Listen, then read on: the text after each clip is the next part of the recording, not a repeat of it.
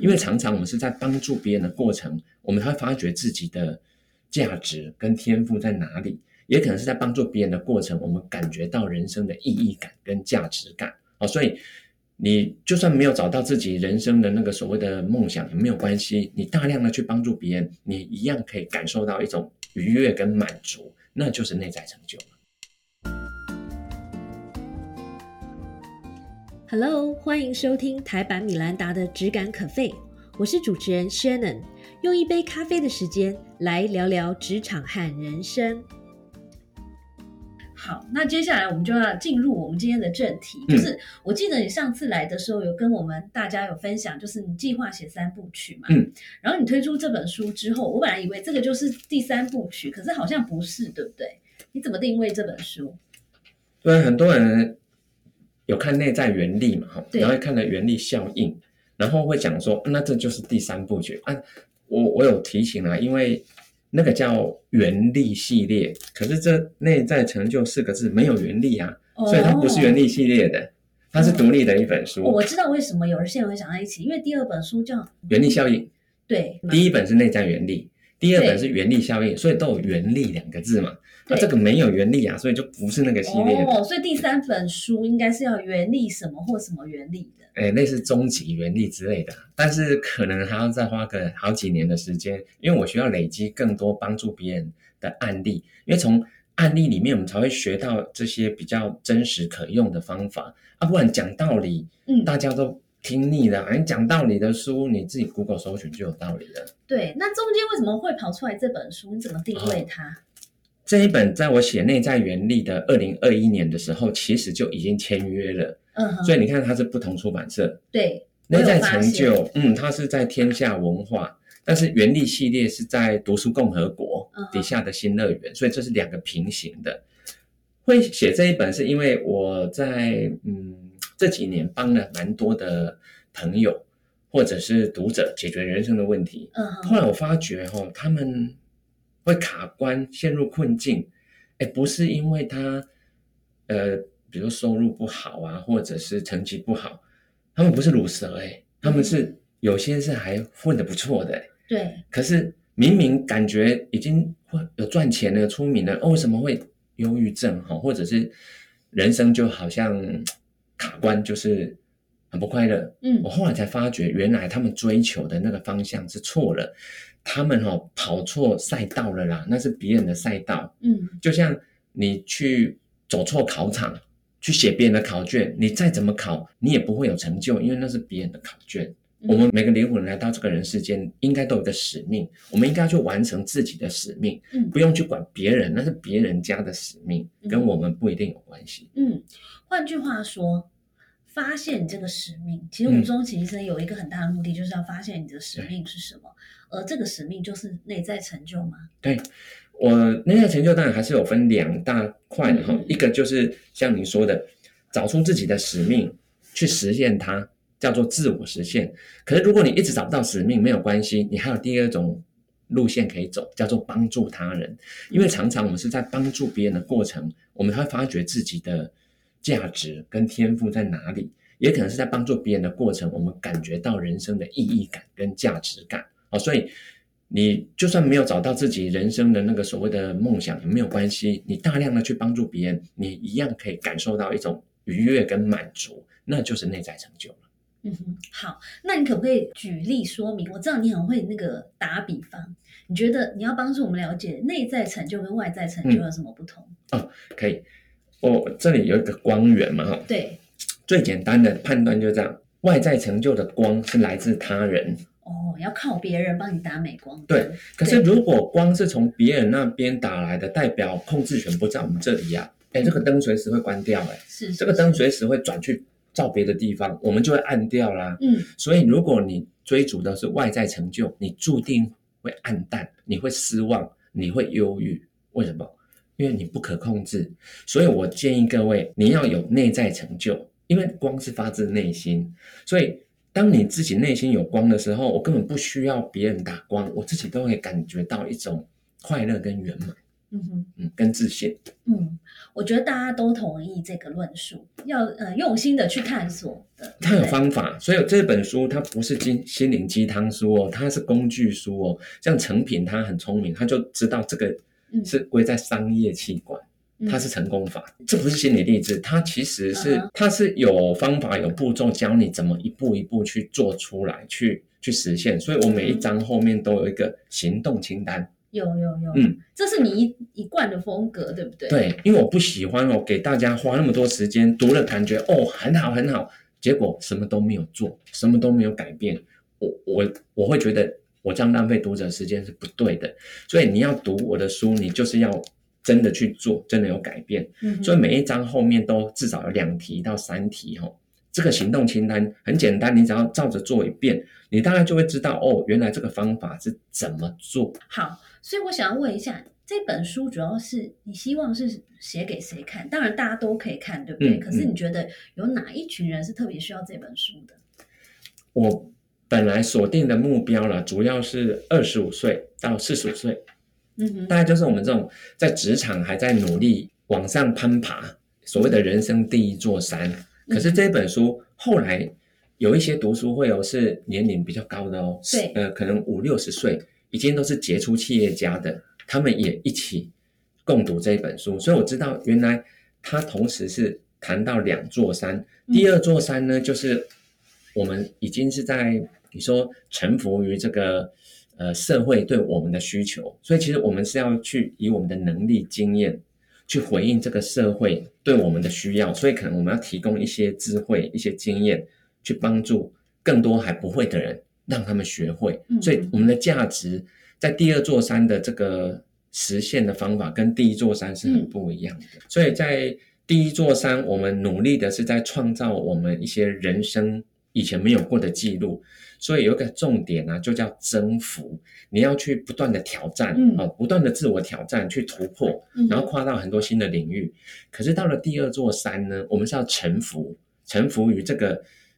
世界给我们的使命，我们可能要去扮演某个角色，去让这个社会变得更好啊！所以你要用的已经不是技能喽，你要的是智慧跟经验。嗯哼，我觉得啦，从实际来讲，我觉得到了一个阶段或是一个年纪，各方面的呃情况达到一个程度的时候，你必须要去爬第二座山。没错，因为。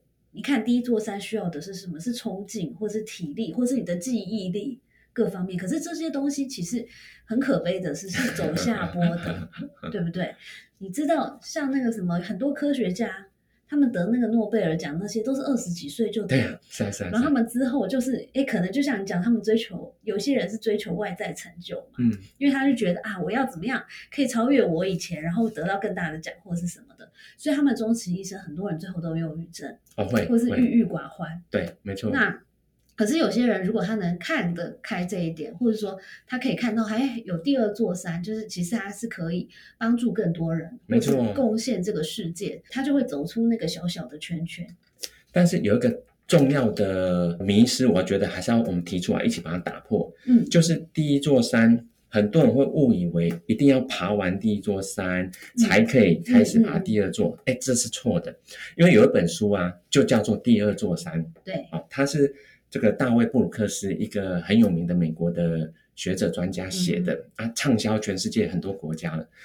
他提出一个很重要的观点：两座山没有先后次序。哦，像比如说作者他说他的太太就是完全反过来，他是都以年轻都在帮助别人，后来才开始追求自己想要的一些目标。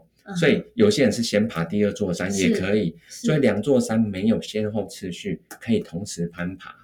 嗯，而且两座山也不一定要一样的高，对不对？啊，当然不一样，这这是两个完全不同的境界。所以啊，我书里面的二十二页啊，你看，嗯，我大家拿笔记记住二十二页。对，二十二页我有列个表，嗯，啊，你看我在这个左手边是列出了外在成就，就大家比较常见的外在成就。那另外一边是内在成就，你看哦，我举一个例子好了，在一生中可以累积多少财富？嗯，你觉得这是内在还是外在？这这标准的是外在成就。可是呢，在它平行的是有多少帮助过你的人对你心怀感恩？嗯，这是内在，这是内在成就啊。对，因为你帮助别人，别人心怀感恩，这是看不见的啊。对，哦，所以这是你的内在成就。可是我问你哦，你赚很多钱，跟你可以帮助很多人，这两个难道是没关的吗？这有关哦。像巴菲特，对，他曾经是世界首富，可是他把所有遗产都交给基金会，所以他是不留遗产的。他此生所有的所得全部捐给基金会，所以你看他是很有钱的，可是他帮助的人很可能是最多的人，所以。内在成就跟外在成就两个不冲突，它不是一个往左一个往右，嗯，是这个二择一，它不是，它都可以帮我们一起往上。所以我有一句话了，外在成就如果你善用得宜呀，是内在成就的催化剂。催化剂就是可以加速你去实现你的梦想，你想要帮助很多人，嗯，你如果有外在成就的底子，嗯，你就更可以去实现了。是，但是另外一方面。有些人可能觉得自己的外在成就世俗的认定上可能没有那么好，嗯，可这也不会妨碍他去实践自己的内在成就。不会，不会，不会。所以这两个，我认为呢，它是可以相辅相成。但是哈，我的建议是尽可能让两个同时都增加。嗯，这就像一个人啊，有左脚跟右脚嘛，你才会平衡啊。如果你有某一只脚叫做外在成就长太快了，啊，另一只脚一直没有长长高，你就会。长短脚会德不配位，你很容易就摔倒。你摔倒一次，你就爬不起来的。那反过来，有些人可能内在成就很高，没错，可是他完全没有外在成就，他可能会觉得没有知音哦，所以他会郁郁寡欢。嗯，有可能。嗯哦，但是不是有很多人，比如说一些。有一些人，他可以完全都不在乎这些哦，那是境界非常高的物质欲望这些，然后他只要专心追求他的内在成就就可以。有，可我们一般平凡人可能要做这个，我们是凡人，你说的是圣人啊。所以啊，哦，你书里面，我现在又要念一个我很喜欢的金句，就是呢，你说，并非每一个人都在年轻的时候就想清楚自己的终，嗯，而是需要历经历漫长的岁月和生命历程，渐渐的去发掘出来。嗯嗯，没错，这个话，这个就是真理。但是这中间衍生了一些问题，就是说我们在追寻我们的内在成就，或者说在探索自我的时候，有的时候你会发现，哎，有些事情我会放不下，嗯，或者有些事情我想放弃。对，那你怎么知道这个是一时兴起，还是真的是我的天命？我们要怎么判断？哦，这个问题太太棒了，因为以终为始，先把终点找出来，嗯，当做我们的这个目的地嘛，哈，我们在朝那个目标一步一步去走，这样效率才会高啊，不然哈，就算我们是航海技术再高超的老船长，那你不知道船要开去哪里，那都是浪费时间，你那个船会在。原地打转呢，就浪费了所有船员的的生命在那里了。所以你一定要先定位出你的目目的地，你才导航会开始。但是你刚刚问的就是说，如果不知道那个终点在哪里，难道就不能开始吗？对，我的建议是这样子啊，就是人都有阶段性的目标。所以如果我们今天哦没有办法一次看到人生的最终点，那没有关系，我们就想十年。十年后，你希望自己大概是一个怎么样的人？嗯，你希望你十年后大概是做到什么位置，可以帮多少人？你大概有哪些的成就？你要在脑海里面先想清楚。嗯，但是这个目标呢，当你在做的过程，它会越来越清楚，所以开始是模糊的。嗯，因为因为这个东西连我们爸妈都不知道，每个人有什么梦想，你有什么使命？嗯，其实这个爸妈其实不知道。嗯，所以。如果我们没有自己去探索的话，周遭不会有人告诉我们，所以它是探索出来的。所以我书里面给了一个观念呢，叫做造一座人生的山。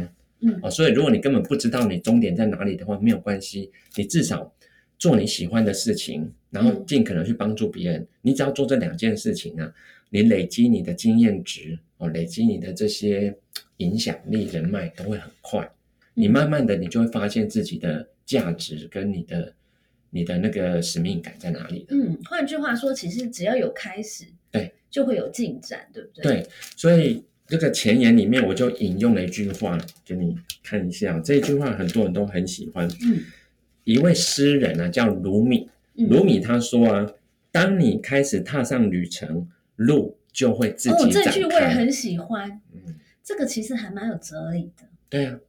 因为基本上哦，你如果都不往前走，你怎么看都看不清楚，因为你在原地能看到的就是你眼前的那些，所以你不跨出去，眼前就是你的全世界了。可是你一旦往前走了，全世界就会呈现在你眼前。嗯，我觉得啊，在台湾我特别碰到，包括我自己以前也是，就是很很多事情都非常多的顾虑。或是都非常害怕，比如说不愿意往前走，没有往前走的人，可能未必是因为他很懒，或是他没有志气，而是因为他很担心，他可能万一失败怎么办？或者说万一这个中间发生什么样子的挫折怎么办？我觉得在台湾普世来说，我们被训练的可能是因为考试的压力或者读书的压力，特别的怕失败。对对，那你对这一群人，或者说可能我们都有一点这样的。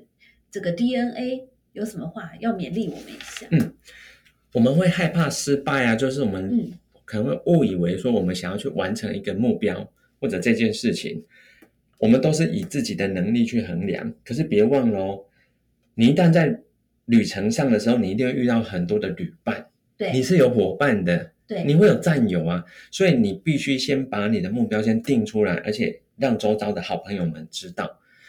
他们才知道怎么帮助你呀！你不讲，没有人知道怎么帮你。所以，当我们走在这个实现自我的路上的时候，就会有陆陆续续有一些你说天使也好，或者你的这个知己挚友，他们慢慢的就会知道哦，原来你心中是有个梦想的。其实我们都有这个成人之美，我们是会愿意。去成就别人，我们应该说是彼此成就吧。嗯，而且我觉得啊，就像我们玩电玩，对不对？对。一路这样打怪，你的功力就会越来越往上嘛。所以一旦你踏上旅程之后，你你不能用今天的你的能力来衡量，比如说五年之后的你。对。因为中间你一既然开始做了，嗯，自然而然你的功力本来就会，或者说你的能量本来就一定会加强的。是啊，所以我喜欢举一个例子啊，就是在三国时代啊，你知道刘备是最弱的一方嘛，嗯，他也是最早被灭掉的嘛。可是，哎，刘备底下的猛将最多，哎，哎呦，关羽、赵云、张飞一大堆，为什么？就是他那个目标很明确，他要复兴汉室，所以复兴汉室这四个字就是一个够强烈的愿景，他会让很多志同道合的人一起。踏上这个旅程，所以他是在实现这个目标复兴汉室的过程。刘备会越来越有经验值，他有越来越多的资源，所以那是在过程会累积的。你如果不站出来，你就会在原地，你也不可能去说自我提升啊，因为你没有踏出去，那个路就不会展开啊。嗯哼，对，这个呀，这个就很顺的带出我的下一个问题，就是。你常常在说嘛，就是你想要成为，你想要碰到什么样的人，你就要成为那样的人，对不对？那你要怎么分辨这个人到底是同温层还是志同道合的一群人？这个不太一样，对不对？对，我觉得最简单的方法就是意义感，就是说你跟这些朋友相处到底有什么意义哦？如果比如说我来参加你的节目。哎，我们是会互相交流，哎，所以从你的经验，我的经验，我们会去激荡出一些新的想法。所以对我来讲，你不是我的同温层，因为我们是不同领域的。你现在的领域跟我是不一样的，我是阅读推广者，那你是商业圈的，你是公关界的意见领袖。所以我们在不同领域，恰好有一本书当做我们这个交集的地方，我们就可以在这里互相切磋交流。所以其实。这个意义就是透过交流，我们两个都会学到东西，我们的能力圈都会变大。嗯，所以我就不会认为这个是同温层的。如果我们花了时间跟某些人，你会发觉你那个能力圈根本没有变大，那你就是在同温层了。嗯，所以关键就是你的能力圈有没有放大，有放大的地方，那不叫同温层，你一直会跨到一个新的领域去。哦，这个判断准则非常好，哎。很简单明了，对啊，而且完全没有任何的模糊，嗯，非常好。然后啊，再来就是你你有提到这个门徒效应，对不对？对。但是现在有一个迹象，就是说现在大家都找不到徒弟了嘛，对不对？就是所以很多那个技艺不都失传，比如说很多木工师傅现在也越来越少等等之类的。然后很多人也大家都想要当老板，很少人想要当徒弟嘛，对不对？那你要怎么样找到门徒呢？嗯，我的建议是这样子的哈，如果啊，把一个领域的知识经验从零零就是什么都没有，零开始往上排啊，十是满分哦，就这样子，十分的人教大概七八分的人，然后七八分的人可以教大概五六分的人。那假设我们今天还在那个四分的水准，我们可以去教零分的入门者啊？为什么？因为十分的人你要去教那些零分的，你会很痛苦。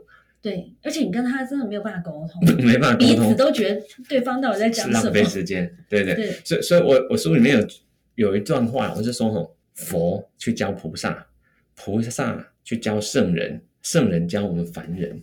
嗯哼，这是因为我以前读那个以前啊，只要看到什么佛经啊，我都觉得哇，这个感谢哦，敬谢不明，因为我以前就翻觉得这什么东西完全看不懂，我后来才搞懂了。佛说的东西离我们两千六百年了，你那个时代背景连用字都不一样，以前是哦梵语了，所以根本就不是我们的语言，所以我们不太可能去懂那个境界的东西。所以他以前那个是教台下的全部都是菩萨，菩萨后来去教圣人，所以我们现在应该读的是，比如说啦，嗯，比如说南怀瑾讲《金刚经》哦，或者他讲《心经》，所以由圣人来教我们，那个才是白话文啊，我们才有办法吸收啊。